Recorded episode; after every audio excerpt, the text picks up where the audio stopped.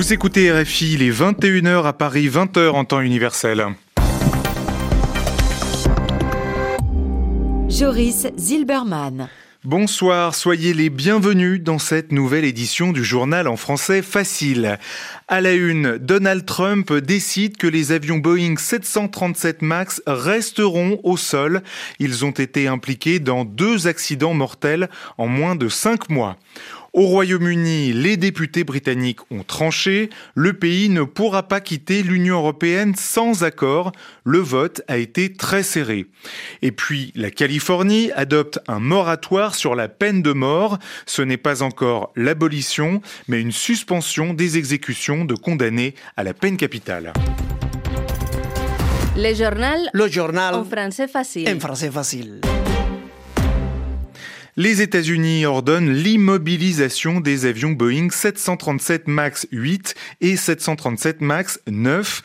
Et cela jusqu'à ce que Boeing, l'avionneur américain, trouve une solution pour réparer son avion. C'est ce qu'a déclaré le président Donald Trump.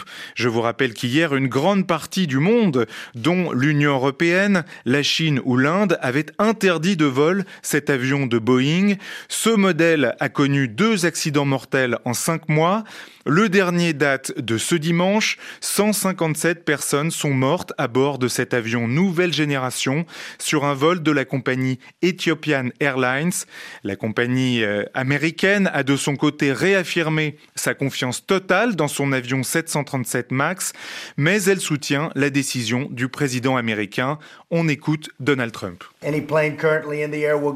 Tout avion actuellement en vol se rendra à sa destination et il sera cloué au sol jusqu'à nouvel ordre. Les avions qui sont dans les airs seront cloués au sol si ce sont des 737 MAX. Ils le seront aussi à l'atterrissage à leur destination.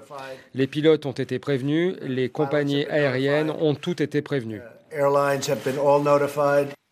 Le président américain Donald Trump, des propos recueillis par Cléa Broadhurst. On part maintenant au Royaume-Uni. Le pays ne quittera pas sans accord l'Union européenne quelles que soient les circonstances. C'est ce que viennent de décider les députés britanniques à Londres. Cela signifie plus de pression sur les épaules de Theresa May. Hier, les députés ont rejeté l'accord de Brexit proposé par la Première ministre. Le Parlement va donc maintenant procéder à son troisième vote de la semaine pour repousser ou non la date de sortie de l'Europe au-delà du 29 mars. Je vous propose d'écouter le président de la Chambre des communes annoncer le résultat du vote, John Bercow. The eyes to the right, 312. The nose to the left, 308. Le président du Parlement britannique, vous l'entendez, a donné les résultats du vote. 312 voix contre une, pour une sortie sans accord et 308 voix pour. Quatre voix d'écart seulement. Le vote a donc été très serré. En France, maintenant, l'avenir du Brexit continue d'inquiéter. Les douaniers français ont refusé la proposition du gouvernement pour améliorer leur salaire. 14 millions d'euros ont été proposés hier par Gérald Darmanin, le ministre des Comptes publics. Les douaniers vont donc poursuivre leur grève du zèle qu'ils ont commencé il y a dix jours. Cette grève consiste à appliquer tous les règlements, mais euh, en étant très strict, de façon à ralentir le travail et faire pression sur la direction. Les syndicats des douanes demandent maintenant au gouvernement français une nouvelle proposition. Aux États-Unis, le gouverneur démocrate Gavin Newsom annonce un moratoire sur la peine de mort. Ce n'est pas l'abolition, mais une suspension dans cet État américain qui a légalisé la peine capitale en 1978. La Californie compte aujourd'hui 737 condamnés à mort, soit le plus grand nombre en Amérique. La dernière exécution réalisée sur le sol californien remonte à l'année 2006. Depuis, des initiatives ont été lancées pour tenter d'abolir la peine de mort. Elles avaient toutes échoué, d'où cette décision de suspendre la peine maximale par un moratoire. Romain Le Maresquier. Ce n'est pas encore officiel, mais des extraits du discours que doit prononcer le gouverneur de Californie ont déjà filtré dans la plupart des médias 24 heures avant qu'il ne s'adresse à ses élus. La peine de mort est incompatible avec nos valeurs fondatrices et atteint au plus profond l'idéal que représente le fait d'être californien, va notamment expliquer Gavin Newsom pour justifier la mise en place d'un moratoire sur la peine de mort. Une décision qui n'abolit pas la loi qui autorise la peine capitale adoptée en 1978. Une tentative avait été réalisée lors d'un scrutin en 2012 mais elle n'avait récolté que 48% des suffrages, insuffisants pour enterrer définitivement la peine de mort. En agissant de la sorte, Gavin Newsom respecte ses promesses de campagne, lui qui s'est toujours clairement positionné contre la peine capitale. Mais qu'adviendra-t-il après son mandat? Car ce moratoire n'a de valeur que pendant les 4 ans que dure le mandat du gouverneur. Selon les médias californiens, une nouvelle initiative pour abolir cette peine pourrait être présentée prochainement. En attendant de rejoindre les 20 États qui l'ont déjà aboli, la Californie rejoint le Colorado, l'Oregon et la Pennsylvanie qui ont également prononcé des moratoires pour suspendre les exécutions, des exécutions qui auront coûté aux contribuables californiens pas moins de 5 milliards de dollars en un peu plus de 40 ans. Romain Lemaresquier. En Australie, le cardinal George Pell a été condamné à six ans de prison, dont quatre années fermes. Il avait été reconnu coupable de crimes pédophiles il y a six mois. L'ancien trésorier et numéro 3 du Vatican est la plus haute personnalité de l'Église catholique à être envoyé en prison pour crimes et violences sexuelles sur des enfants. Le jugement a été diffusé en direct sur toutes les chaînes de télévision, ce qui est exceptionnel en Australie à Melbourne, Caroline Lafargue. Georges Pell est resté parfaitement stoïque, épargné par les caméras qui étaient toutes exclusivement pointées sur le juge Peter Kidd.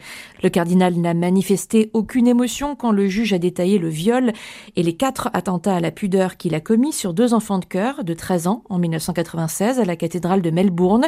Des faits, je cite, choquants et éhontés qui montrent à quel point Georges Pell était sûr de son impunité, a dit le juge.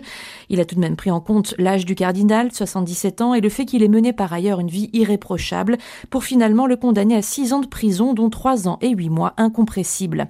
Une peine trop clémente selon le père d'un des deux enfants de cœur qui est décédé en 2014 d'une overdose d'héroïne.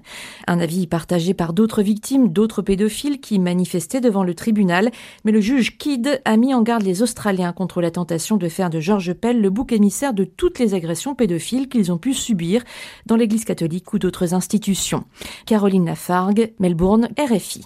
On part maintenant au Brésil où c'est la stupeur, l'étonnement. Deux adolescents sont entrés dans une école proche de São Paulo avant de tirer sur les élèves.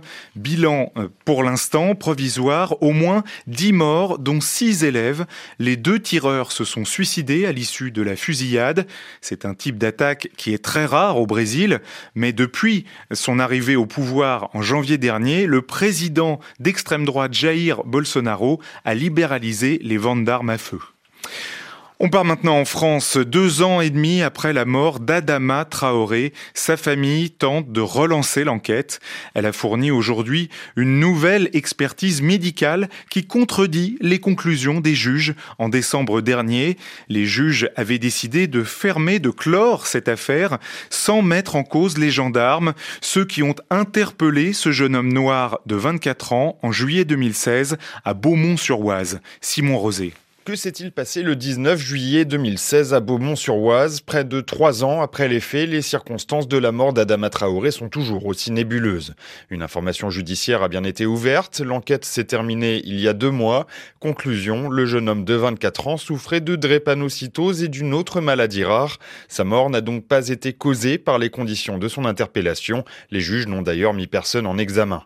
Mais voilà, du côté de la famille Traoré, on ne croit pas à cette thèse. Elle a donc joué son va-tout en demandant une nouvelle expertise médicale à ses frais.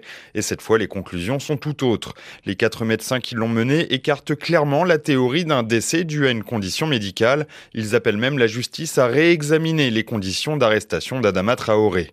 Reste désormais à savoir comment ce nouvel élément sera accueilli par le procureur de Paris. Les juges ayant fini leur enquête, c'est en effet à lui de décider quelle sera la suite à donner. Réponse attendue dans les prochains jours. Simon Rosé, et on se quitte avec un mot de football avec la Ligue des Champions après son nul 0-0 au match aller. Euh, L'Olympique lyonnais euh, va-t-il réussir à battre euh, le FC Barcelone ce soir au Camp Nou? La, la rencontre vient de commencer. Elle est à suivre en intégralité sur RFI avec Eric Mamrut et, et Christophe Diremzian. C'est la fin de ce journal en français facile. Merci de l'avoir écouté. Bonne soirée à tous sur RFI.